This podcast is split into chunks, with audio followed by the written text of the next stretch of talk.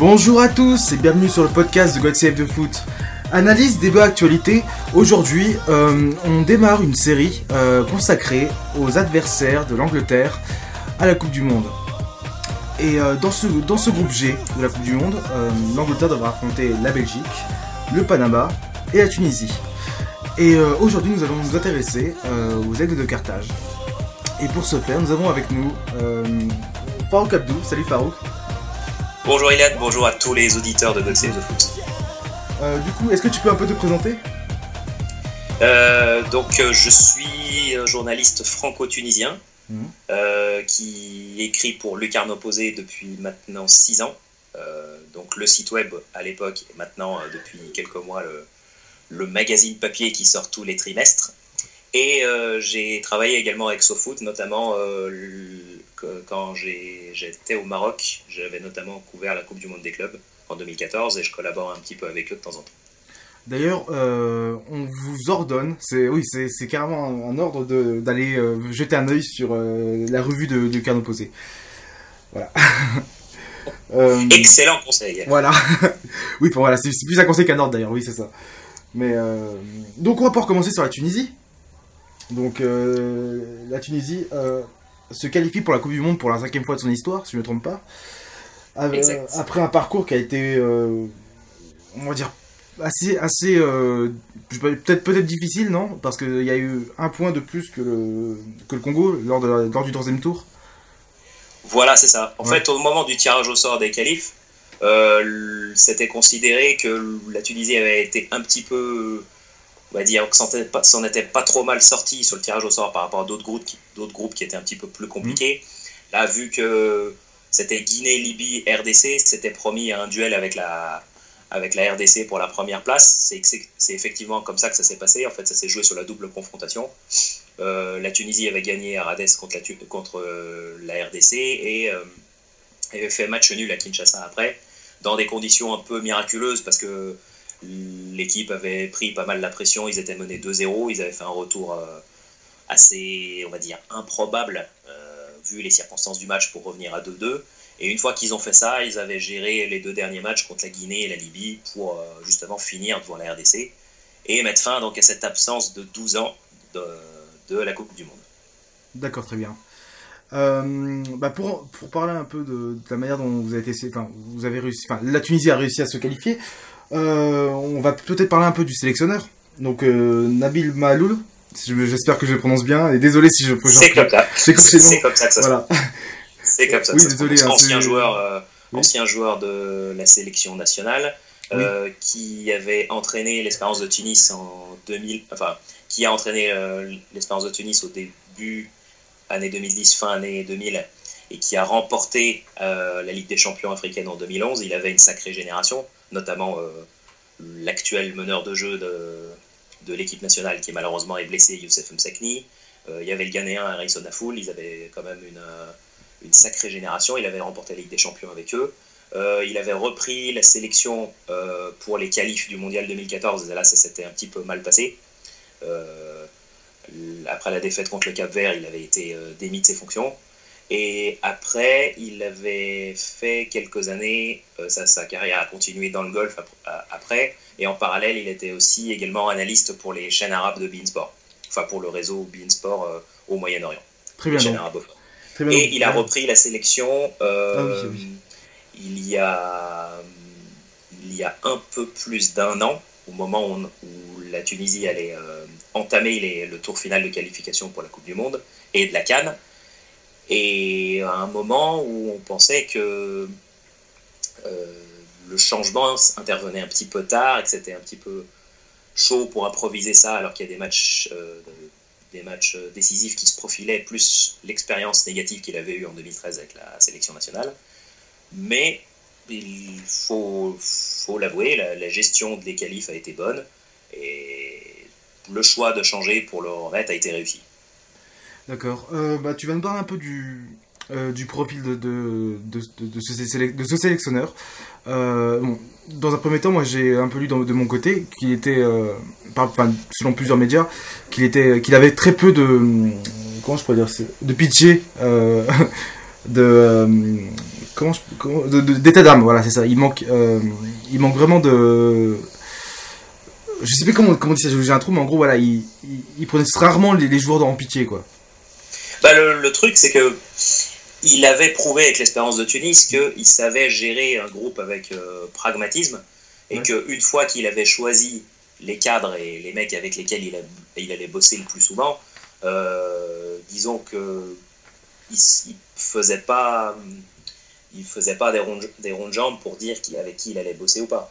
L'exemple là, il s'est vu au moment de constituer son groupe avant la, avant, avant la préparation pour la Coupe du Monde et même pendant les qualifs. Il s'était embrouillé euh, avec euh, un attaquant de pointe, un ancien attaquant de pointe de l'étoile du Sahel. Donc dès qu'il y avait un problème disciplinaire, il l'écartait.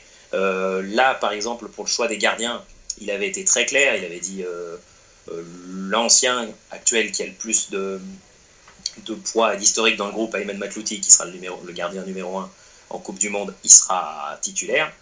Moaz Hassen, qui, a récemment accepté de, venir jouer pour la Tunisie, il sera numéro 2 il sera préparé pour les prochaines années à être numéro 1 par la suite. Enfin, il sera numéro 2 pour la Coupe du Monde, et ensuite on le prépare pour être numéro 1 pour les années d'après. Et du coup, euh, tout, même si sur euh, un instant T, il y a un gardien qui pourrait potentiellement les concurrencer, bah, ça, a été fait place nette, quoi. Je veux dire, la hiérarchie, elle a été posée sans aucune, euh, sans aucune euh, considération pour, le, pour, euh, pour quelqu'un qui pourrait venir concurrencer et, mm. et un peu mettre, déséquilibrer un petit peu le groupe. Et il fait, il fait souvent des choix forts. Et ce qui, ce qui aide bien par rapport à peut-être son expérience précédente, c'est qu'il y a plus de transparence par rapport à ça. Quand quand les, quand les médias lui demandent vraiment sur, euh, sur les choix, généralement, sur la plupart des cas, il est assez clair. Par exemple, pour l'ancien joueur de l'OM, Saber Khalifa, euh, qui s'était un petit peu perdu après avoir quitté Evian, qui avait mis du temps à retrouver du physique quand il est rentré en Tunisie.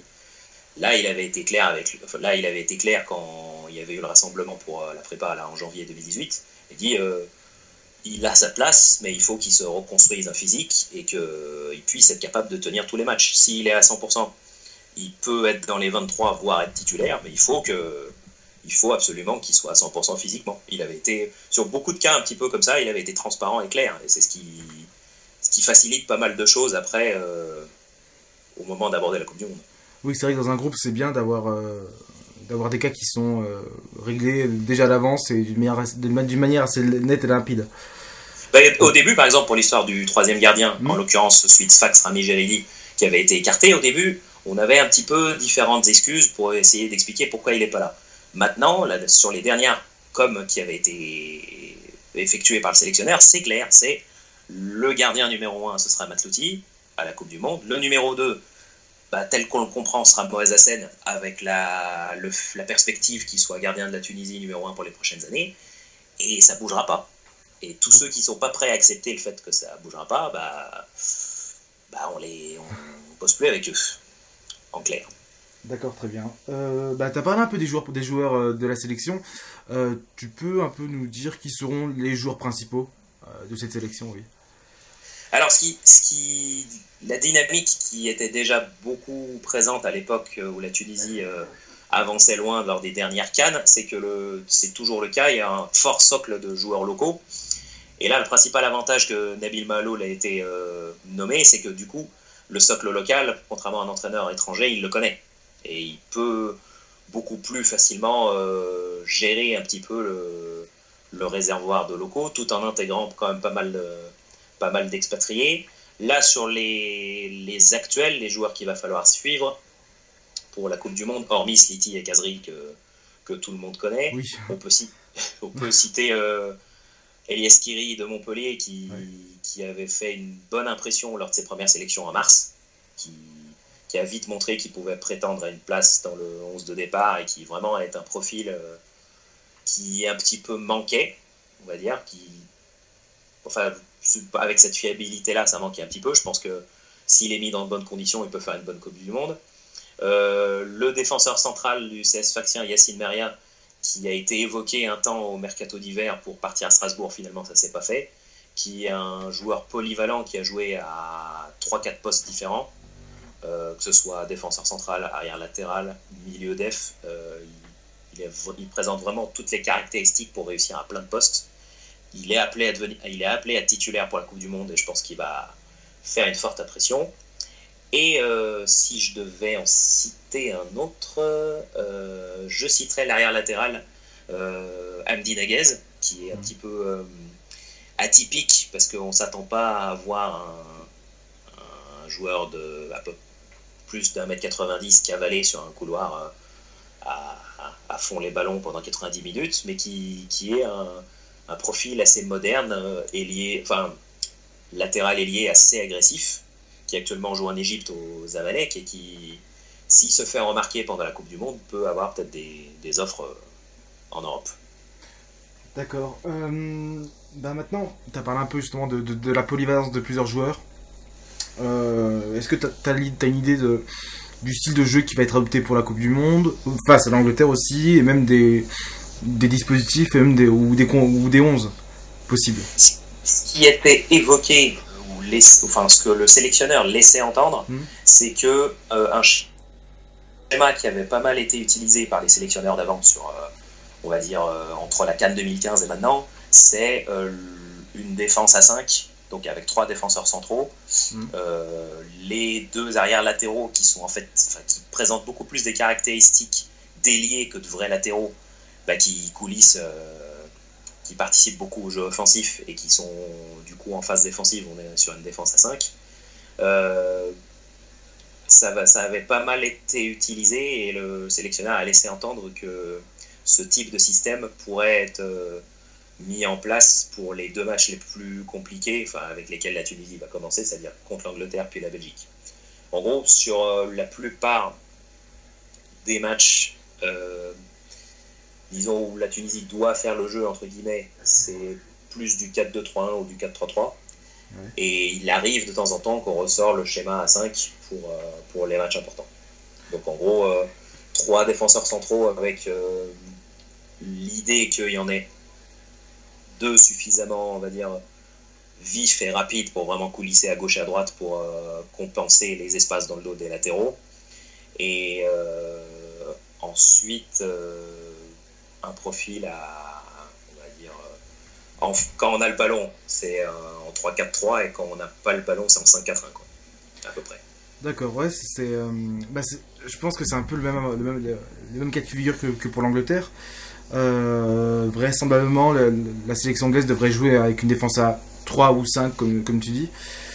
Euh, D'ailleurs, il y a eu euh, quelque chose qui a, qui, a, qui a, surpris pas mal de personnes, c'est qu'en fait, y a, on a eu trois, on a trois euh, arrière latéraux de, de Mechi qui sont qui sont sélectionnés, parce qu'en fait, il y a donc il y a Kieran Trippier, euh, Trent Alexander-Arnold et euh, Kyle Walker en fait.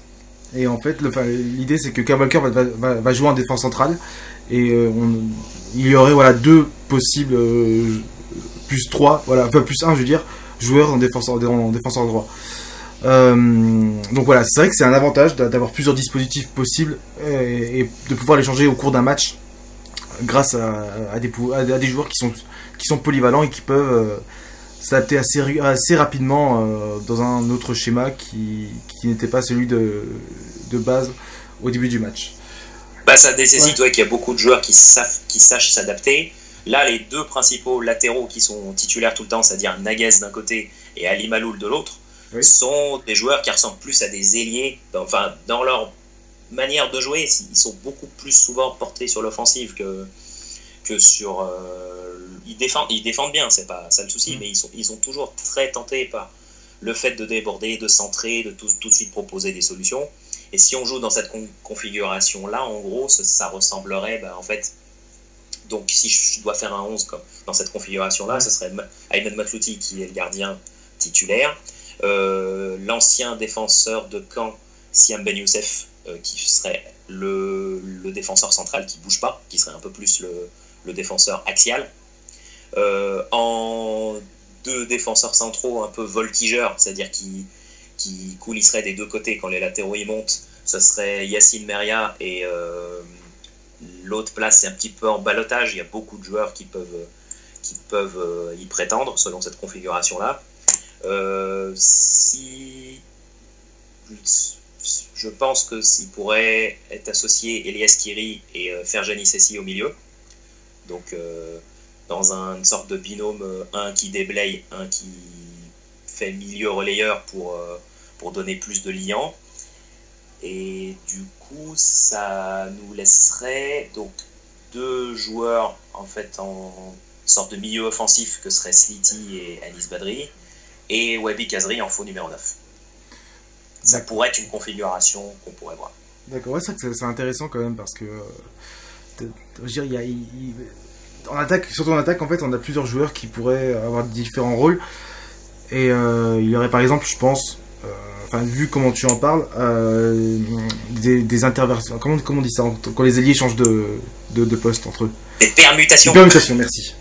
Euh, désolé parce que j'en parle mon français. Oui voilà, c'est vrai que ça, ça, va, ça peut, ça peut poser énormément de problèmes pour une défense comme l'Angleterre qui parfois a, des trous et c'est même pas cliché de, de dire ça, c'est que bah, certains défenseurs anglais euh, qui sont actuellement en sélection, on en a vu un euh, samedi dernier en finale de la, de la FA Cup, bah, qui parfois, dès qu'il y a un attaquant qui est un peu trop rapide, un peu, qui, qui fait un dribble, euh, ou qui a un contrôle qui est, qui est un peu trop parfait, et bah, il se retrouve facilement dans les choux, et il, il peut facilement provoquer le, la, la, faute et qui peut mener à un penalty. Bah, ce qui avantagera pas mal, c'est que dans cette configuration-là, on a vu pour les, pour les matchs amicaux, le Casery est vra jamais vraiment positionné comme un œuf. Il décroche énormément, combine pas mal avec les joueurs offensifs autour de lui il part de très loin. Souvent, il y a beaucoup d'appels en profondeur qui sont, on va dire, contre une défense regroupée. Quand il y avait eu le match amical contre l'Iran, c'était un petit peu. Mm. Au début, c'était un petit peu laborieux parce que eux, ils étaient restés quand même assez regroupés. Ils l'avaient quand même collé euh, tout le long. En fait, il avait fait des, des différences à la fin, mais c'était dur de partir de loin euh, au début du match. Et le, ce qui va manquer, malheureusement, bah, il y a eu deux, deux forfaits qui sont fâcheux sur le plan offensif. C'est le milieu, enfin le, meneur de jeu, créateur, sauveur, euh, tout ce que tu veux de la Tunisie depuis plusieurs années, c'est-à-dire euh, euh, Youssef Msakni qui s'est mm. blessé au ligament lors de la dernière journée du championnat du Qatar et qui a dû déclarer forfait. Et la principale option comme attaquant de pointe, l'attaquant d'expérience de Tunis, Kalissi, qui lui aussi s'est blessé lors de la dernière journée de championnat. Donc c'est deux absences fâcheuses qui baissent un petit peu les options, mais qui en fait, voit un peu plus, je dirais, euh, responsabiliser Slity et Kazri en tant que leader, euh, leader offensif, qui vont pouvoir faire dire aux autres euh, qu'ils ont une opportunité pour, pour jouer. dans les autres, j'inclus Saber Khalifa qui, qui peut très très bien, même carrément, postuler à une place dans le 11 au départ. Et même si le pouvoir offensif il est un peu réduit avec ces deux forfaits-là, je pense que il y, a, y, a quand même des, y aura quand même des arguments à faire valoir. Euh, oui, d'ailleurs, euh, tu as parlé de leader d'équipe déjà. Euh, bon, je pense que Wabi Kazri sera le, leader euh, dans le vestiaire. Et est-ce que le capitaine a déjà été annoncé?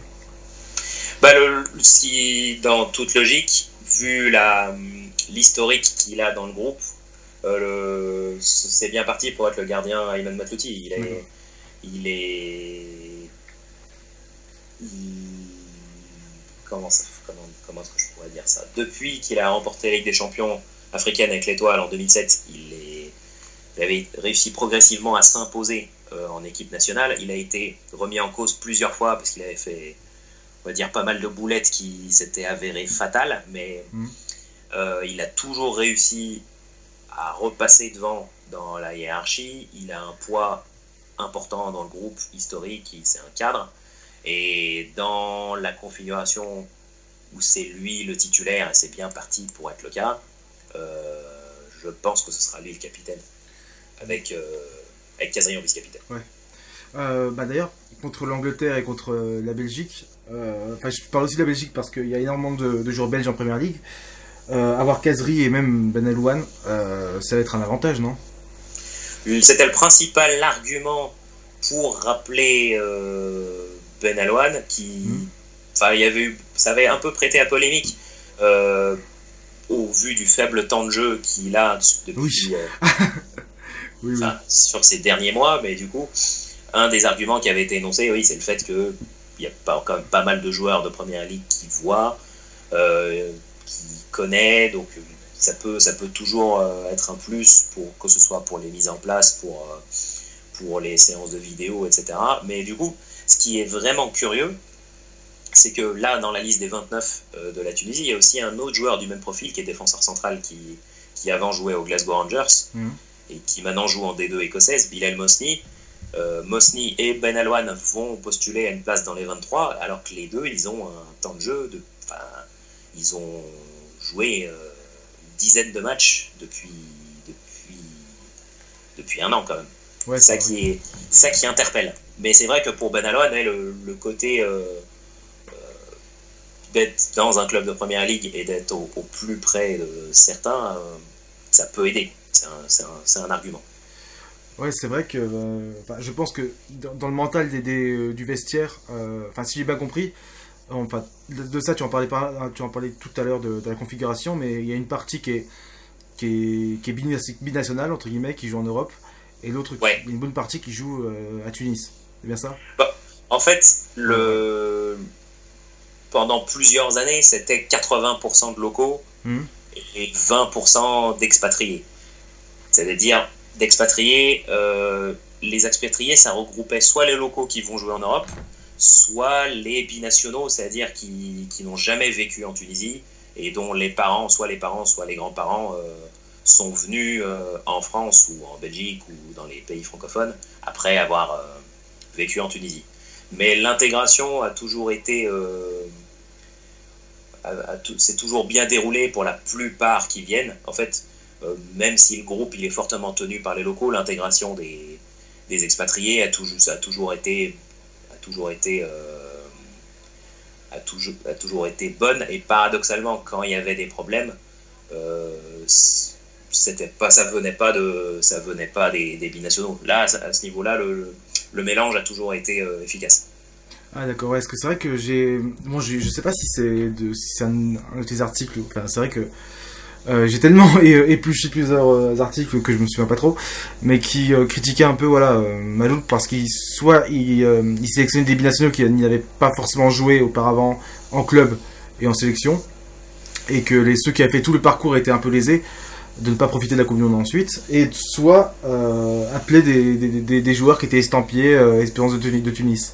Alors en fait, l'argument, disons c'est pas la même chose que l'Algérie 2010. L'Algérie 2010, il y avait eu quand même toute une, toute une série de joueurs qui, qui avaient été pris après la fin des qualifs. Ils n'étaient jamais venus avant. Il y avait eu cette polémique-là sur le fait que euh, il y en a beaucoup qui étaient venus un peu par opportunisme et que du coup, il y a beaucoup de joueurs qui avaient bataillé pour les qualifs qui du coup étaient barrés.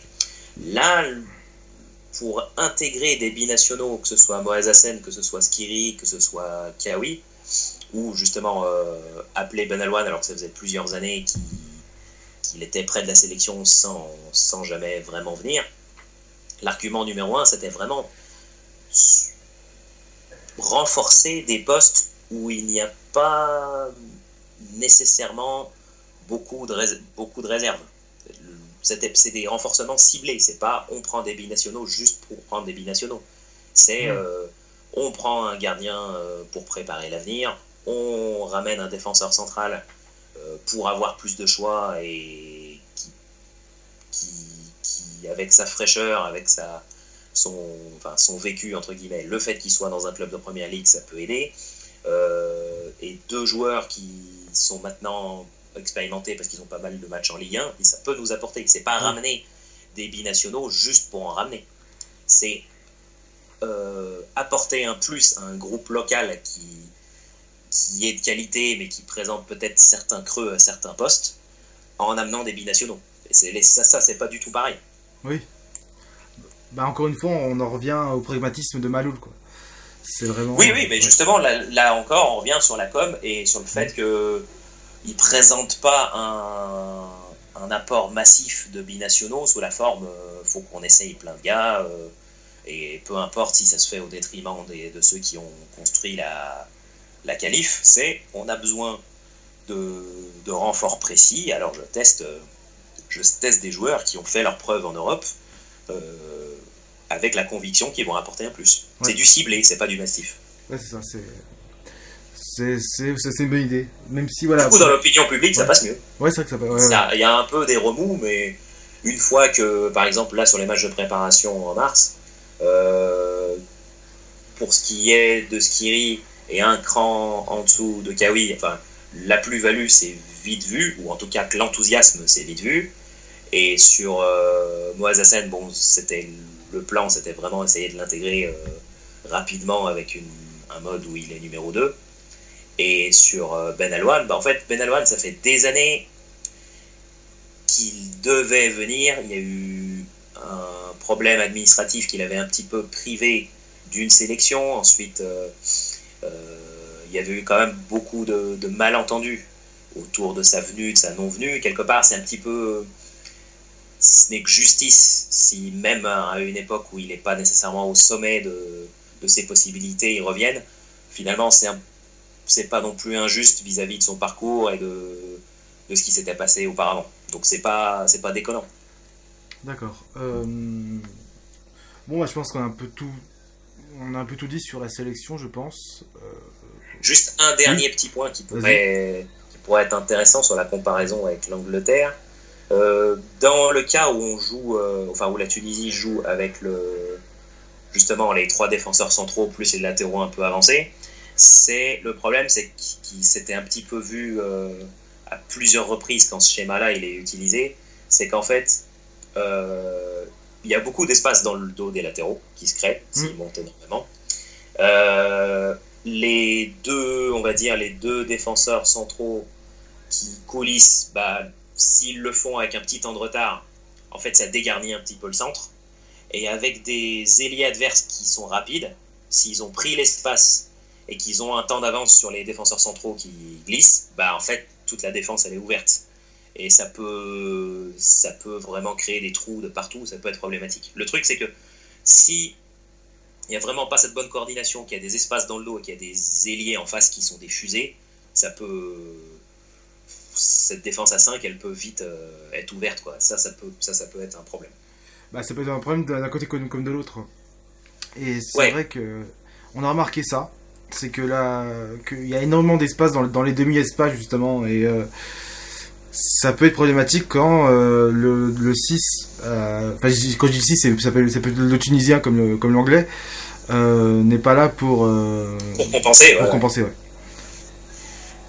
Et du coup, le truc, c'est que de, de, jouer comme ça, si ça fait deux zones à compenser et qu'il n'y a pas un mec de chaque côté pour combler, ça peut être problématique. Je prends l'exemple d'un du premier match de qualif à la Coupe du Monde qui était que la Tunisie a gagné face à la Guinée 2-0, avec lequel, enfin, c'est avec ce match-là que la Tunisie avait débuté. Euh, pendant toute la première mi-temps, il y avait eu ce, ce, problème-là. Les Guinéens, ils avaient des, des ailiers assez rapides. Mmh. Il y avait des espaces et puis ça, ça s'ouvrait à chaque fois parce que les défenseurs centraux ils glissaient avec un temps de retard parce que euh, ils étaient bah, soit moins réactifs, soit moins vifs et du coup, ça faisait toujours un temps de retard et une défense qui s'ouvre. Donc, contre l'Angleterre et contre la Belgique, et Dieu sait que ces deux équipes ont des, éléments rapides, ça peut être une clé du match. Ouais, c'est vrai que je, pense que vraiment dans ces trois, deux rencontres, pardon, euh, le contrôle du, des, côtés va être euh, vraiment important. Ça, je pense que ça va, ça va jouer vraiment dans, dans le match. Ouais. Est-ce que sinon sur euh, la, poule au sens large, hmm en fait, ah ce, Que, ce que les fans euh, tunisiens attendent, sans nécessairement parler de qualification, ou on va dire, disons, le, but de base c'est d'arriver à 4 points en essayant de voir après sur les autres matchs euh, quel est le scénario. Ce que les fans attendent surtout, c'est que par rapport aux dernières fois que la Tunisie a joué la Coupe du Monde, que les matchs soient vraiment joués à fond. Enfin, que que les chances soient vraiment défendues, que l'équipe n'ait pas d'appréhension, parce que ce qu'on, le, regret que les gens ont un petit peu sur les matchs de 98, 2002 et 2006, c'est que quand le match se termine, mhm. on n'a pas l'impression que la Tunisie a vraiment joué. On, avait l'impression qu'il y a eu beaucoup d'appréhension, beaucoup de joueurs qui n'ont pas joué sur leur vraie valeur, notamment le match contre l'Angleterre en 98. Mhm. En fait, le match est suivi et on se dit, euh, bah, on n'a rien fait, quoi. Et ce que les gens attendent surtout, ouais, c'est une approche mentale beaucoup plus conquérante, beaucoup plus on n'a rien à perdre, beaucoup plus enthousiaste pour au moins faire des trucs. C'est ça, si là-dessus les joueurs y répondent présent, je pense que quand même l'opinion publique sera satisfaite, même si ça tourne mal. Bah, tu as parlé un peu d'opinion publique, donc euh, de la société tunisienne, mais avant ça, euh, tu m'as fait totalement oublier ce match euh, à Marseille. Et est-ce que tu penses que les supporters tunisiens qui se rendront en, Russie peuvent chercher aussi à, comment dire à, en venir aux mains avec les supporters anglais. Ok. Ce sera beaucoup de gens qui, justement, au contraire, ont été sensibilisés sur le fait que, bah, surtout pour un contexte euh, où on joue l'Angleterre et en Russie, c'est-à-dire euh, dans un, quand même dans un environnement quand même assez hostile. Oui, c'est vrai. Euh, c'est quand même un contexte où il vaut mieux faire gaffe et je pense que tout le monde fera tout le monde fera profil bas justement pour, pour que ça se passe bien. Non, je pense pas. Je pense que la probabilité qu'il y ait des incidents, elle est très très très basse. Enfin, le côté tunisien, elle est très très basse. Mais après, euh, bon, le truc, c'est que si les Anglais sur place euh, se font un petit peu houspiller par les Russes, euh, ça peut vite. oui. Ça peut vite tourner au désordre. Mais ça, du coup, ce sera valable pour les trois matchs de poule de l'Angleterre et la suite, quoi. Ouais, c'est ça. Enfin, honnêtement, j'ai un gros questionnement par rapport à ça parce que bon, on a tous en en tête l'Euro 2016 à Marseille encore une fois. Oui, mais justement, là sur ces cas précis, que ce hmm. soit 2016 et 98, le truc c'est que à Marseille, vu que la communauté maghrébine elle est très implantée, euh, disons que les avant-matchs, enfin pour, pour 98 en particulier, bah, l'avant-match il était chaud parce qu'il y avait énormément de Tunisiens et, énormément d'Anglais. Alors que là en Russie, disons, même s'il y aura une petite communauté qui se déplace, ce ne sera pas non plus des nombres. Euh, bah, d'une part, ce ne sera pas non plus des nombres euh, très conséquents, mais en plus, ce sont des gens qui vont pour voir le match, quoi. Ouais, c'est vrai. Ouais. ce sera pas du tout le même. Non, figure, ouais. Ouais, par contre, ouais, c'est vrai que les Anglais, moi, j'ai une supporter anglais, j'ai beaucoup de questionnements parce que mine de rien, il y a eu euh, trois euh, déplacements en Russie. 4, 4, 4, ouais, ouais, parce que Arsenal euh, s'est déplacé en Ligue Europa. Voilà, il y a eu un l'année dernière avec, avec Tottenham qui s'est déplacé en Russie. Il y a Man United aussi qui s'est déplacé en Europa League aussi l'année dernière. Euh, cette saison, donc il y, a, eu Manchester United encore une fois, Liverpool et Arsenal, je crois. Euh, je crois. Je, crois que oui, oui, oui. Euh, en quart. En quart, c'est ça. Donc et dans les 5 ou 6 cas, il n'y a eu aucun problème. À chaque fois, il n'y a eu aucun problème. Donc, enfin, sauf pour un joueur de Liverpool qui a, subi des cris racistes, mais ça c'est. Après, il faut différencier. si, bah, c'est à peu près le même. Le public de club et le public de vu que les supporters anglais qui se déplacent, ils se déplacent toujours avec toujours euh, une identité très marquée des clubs, donc c'est en fait un peu les mêmes mecs. Ouais. Ça dépend, ça va dépendre du nombre, quoi, en fait. Non, mais surtout que moi, là pour le coup, on a la chance que c'est vraiment que les clubs, les clubs cités, c'est ceux qui ont, les, enfin, qui, ceux qui sont, qui ont les plus grosses fanbases, entre autres. Et euh, ouais, il n'y a pas eu trop, trop de problèmes. Et je me souviens même d'une image qui était assez attendrissante où euh, des, des Russes donnaient aux supporters de Manchester United des couvertures parce qu'il faisait assez froid dans le. voilà. oui, parce que sinon, ouais, euh, je pense pas que ce soit très agréable d'être en, en plein mois de février dans un stade russe, quoi. ah, je crois que tu. Bon, voilà, je vais essayer de, de meubler un peu. Euh, donc, on va un peu parler de, du football. Et euh, on va continuer un peu sur la société tunisienne qui a connu euh, une révolution, c'est comme ça qu'on l'appelait, la révolution du jasmin, qui a entraîné les révolutions arabes. Et euh, avant que Farouk revienne, je sais pas s'il est là. Non, il est toujours pas là. Avant que Farouk revienne, du coup, je disais. Farouk, tu es revenu? Ok.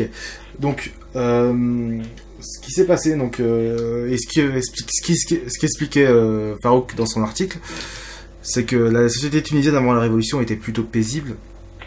À l'image de ce football qui était euh, un modèle euh, sur le continent africain.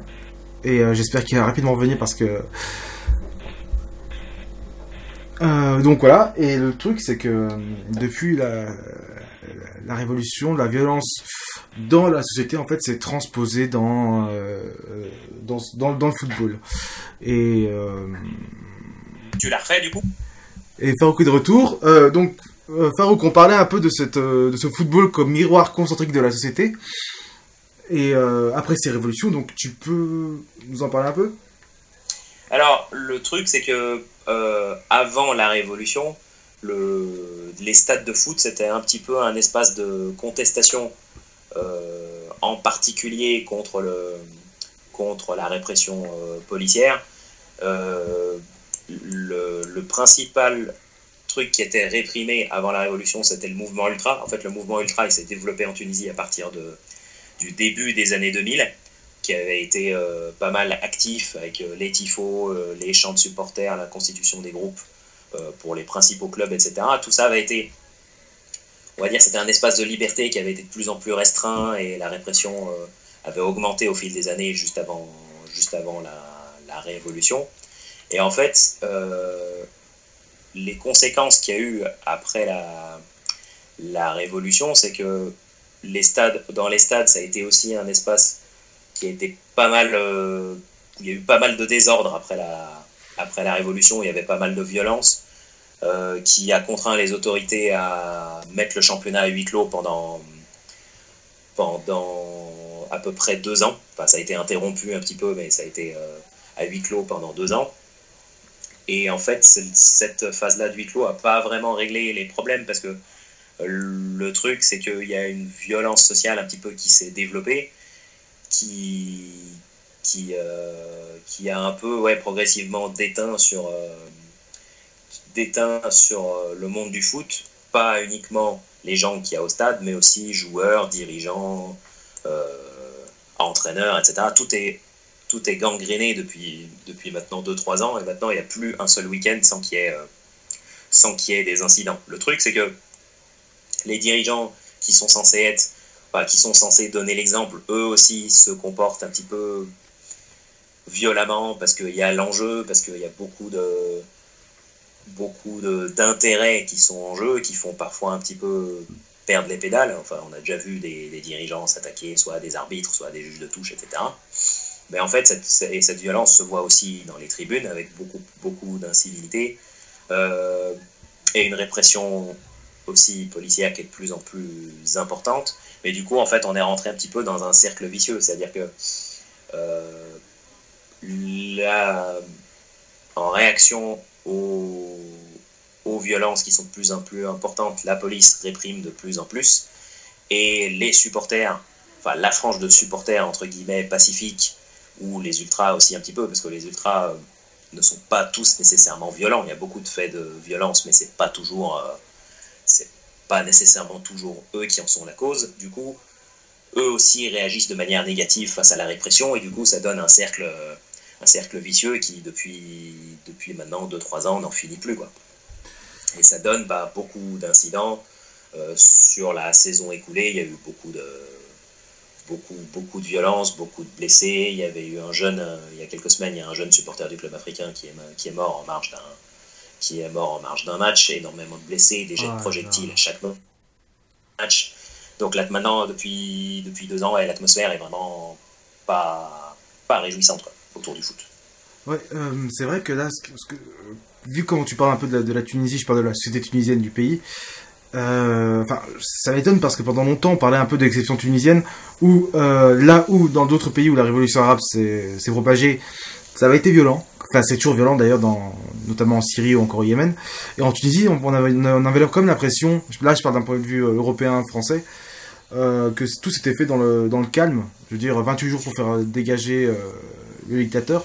Pour, euh, oui, mais il y a eu quand même pas mal. Oui. Enfin, ce qui a suivi, c'est aussi dans la réalité beaucoup d'instabilité politique, oui. beaucoup de gouvernements qui changeaient, euh, un peu de lassitude sociale parce que les gens ils voyaient pas vraiment de changement par rapport, euh, par rapport euh, à ce qui se faisait avant. Toujours beaucoup d'injustices entre les régions, euh, toujours ce même clivage, c'est-à-dire les régions intérieures qui qui sont pas développées où le chômage il est très important par rapport aux régions côtières qui sont qui sont enfin, qui présentent beaucoup plus de, ressources et de perspectives, euh, plus euh, tous les départs, euh, toute, la, toute la montée de l'islamisme qui a, qui, a, engendré beaucoup d'insécurité, plus pendant deux ans énormément d'attentats, etc. Enfin, sur l'année 2015 en particulier. il y a eu beaucoup, beaucoup d'instabilité. Et en vrai, euh, quand on y regarde de plus près, tout n'est pas, tout n'est pas rose. Disons qu'il y a une transition démocratique qui se met tout doucement en place. C'est, positif, mais il y a eu énormément, énormément d'instabilité. Oui, donc voilà, donc euh, ça c'est vraiment ouais, il y a eu lassitude qui a provoqué un peu de, un peu de rancœur, on va dire ça comme ça. Euh, ça, bah, il y a beaucoup de choses qui se, qui transparaissent du coup à travers, à travers les, les, les, tribunes de foot. Il y a hmm. toute une, disons, tout un phénomène euh, d'incivilité où on refuse vraiment la défaite, où le moindre, la moindre contrariété mène à jeter des projectiles, etc. Pour, euh, pour ce qui est du mouvement ultra, en fait, le mouvement ultra qui revendique une liberté qu'il n'avait pas à l'époque, avant la Révolution, mais qu'il n'arrive toujours pas à avoir parce qu'il y a toujours énormément de, énormément de répression. Euh, la police qui, du coup, ben, avait mis en place le huis clos pour essayer un petit peu de contrôler ça, mais qui, qui arrangeait pas vraiment les choses. Mhm. Euh, même les autres euh, mesures qui avaient été mises par la suite, c'est-à-dire encadrer le nombre, la vente de tickets, euh, interdire euh, les stades aux moins de 18 ans, etc. Tout ça n'a mhm. pas réussi à canaliser tout ça. Et du coup, bah, en fait, on est dans un cercle vicieux où, de violence et de répression qui se, qui, qui se répètent. Quoi. Euh, bah, vu, comme, vu comme on t'en parle et vu comme le football semble important en Tunisie, tu penses que, imaginons que la, la Tunisie s'en sorte de ce groupe, euh, est-ce qu'à ton avis, euh, voilà, un bon parcours de la Tunisie, je ne sais pas ce que ce serait pour toi, euh, permettrait de peut-être de pacifier un peu le, pays? Ben, Au vu de, l'atmosphère qu'il y a autour du foot, la qualification, elle vient un peu comme un, enfin, comme une chose qui, sauve un peu entre guillemets les apparences. Euh, même si ça faisait plusieurs années qu'il y avait une crise de résultats euh, enfin, sur le côté juste résultat, ça faisait plusieurs fois que la Tunisie s'arrêtait en quart de la Cannes, euh, plusieurs fois qu'elle ne se qualifiait pas pour la Coupe du Monde. Donc cette qualif, elle vient un peu effacer beaucoup d'années de, de galère au niveau résultat. Mais sur l'aspect dans sa globalité, ça fait un peu cache-misère. La qualification fait un peu cache-misère euh, quand tu mmh. vois autour un petit peu le contexte qui est très violent, qui est, qui est quand même pas réjouissant, avec un niveau du championnat qui baisse. Euh, on va dire que ça ramènera un petit peu d'enthousiasme. Mais comme la scène foot en Tunisie, c'est beaucoup, c'est beaucoup un public de club. Une fois passé l'épopée, si jamais il y en a une, le retour au quotidien des petits intérêts des clubs, du championnat, etc., je pense, reprendra le dessus. Euh, donc, euh, ça peut créer un petit peu d'enthousiasme, mais au point d'occulter tous les autres problèmes qu'il y a autour, je, personnellement, j'ai des doutes. Bon, bah, on espère quand même que, que ça ira mieux en, Tunisie. Euh... Après, sur le fait que les gens vont vibrer, oui, bah, bien sûr, tout, tout, tout, toute la une frange très importante de la société commence à parler de foot dès 8 h du matin. Et tout le, monde, euh, tout le monde en parle tout le temps. Donc euh, il y aura énormément de gens devant les télés, il y aura un, il y aura un enthousiasme. Mais après, oui, ça dépend surtout comme, comme, comme j'ai dit, de la manière aussi. Si, si c'est un peu comme 2002-2006 où les trois matchs sont un petit peu fades et qu'il y a la défaite au bout, bah, il y aura la même déception. Si, si on vibre un petit peu plus, je pense que ça peut, ça peut créer quelque chose. D'accord. Euh, bon, je pense qu'on a, un peu, a un peu parlé de tout. Et euh, si jamais tu veux ajouter quelque chose, euh, on, va, on va avoir un peu parler en fait de toi pour toi, quel serait un bon parcours pour la Tunisie? L'idéal, bah, passer la poule, forcément. Hmm. Choper, choper une des deux premières places, sachant que le, scénario le plus, on va dire, le, moins. Comment dire Il y a beaucoup de gens qui font des plans sur la comète en disant si hmm. on crée un exploit, tout est possible, etc. Mais le plus réaliste, ce serait ben, voilà, de, d'accrocher un des deux un des deux gros pour commencer et euh, vraiment soigner la différence de but contre le Panama et puis voir après ce que ça donne. Ouais, c'est vrai que vous avez l'avantage de commencer avec l'Angleterre, si je ne me trompe pas. Euh, ce sera, ouais, ce sera vraiment le match clé parce que ce match-là est vu un peu, avec un peu plus d'optimisme euh, que pour le match face à la Belgique. en fait, il y a un espoir un petit peu du fait que bon, le classement FIFA est un peu en trompe-l'œil parce que forcément, tu n'affrontes jamais les mêmes équipes, tu, tu, tu joues pas dans le même contexte, euh, les joueurs, tes joueurs ne jouent pas dans les mêmes championnats. Mais dans l'opinion, ouais, le, match contre l'Angleterre paraît quand même un petit peu plus faisable que celui contre la Belgique. Et avec l'ambition, disons, s'il y a un point à prendre pour aller chercher les 4 points, ce sera beaucoup plus celui-là que face à la Belgique. Ouais, et euh, c'est vrai qu'au regard de l'historique de l'Angleterre, ce serait pas impossible. Eh ben, on espère que l'historique va rattraper l'Angleterre euh, une nouvelle fois. ah, d'ailleurs, en parlant de ça, je conseille un, le livre d'Henry Winter qui est d'ailleurs dessus qui est, qui est magnifique. Et euh, d'ailleurs en français, je veux dire sur la loose, sur la loose historique. Oui, oui, le titre c'est 50 ans de souffrance. voilà. Ça résume bien. Ouais, c'est vrai que moi personnellement de mon, vivant, euh, j'ai souvent souffert quand, quand je suis porté à l'Angleterre. Enfin quand j'étais euh, quand je regardais l'Angleterre jouer. Il faut, faut, quand même, ouais, faut quand même avoir le, cœur bien accroché. ah, euh, toutes les déconvenues.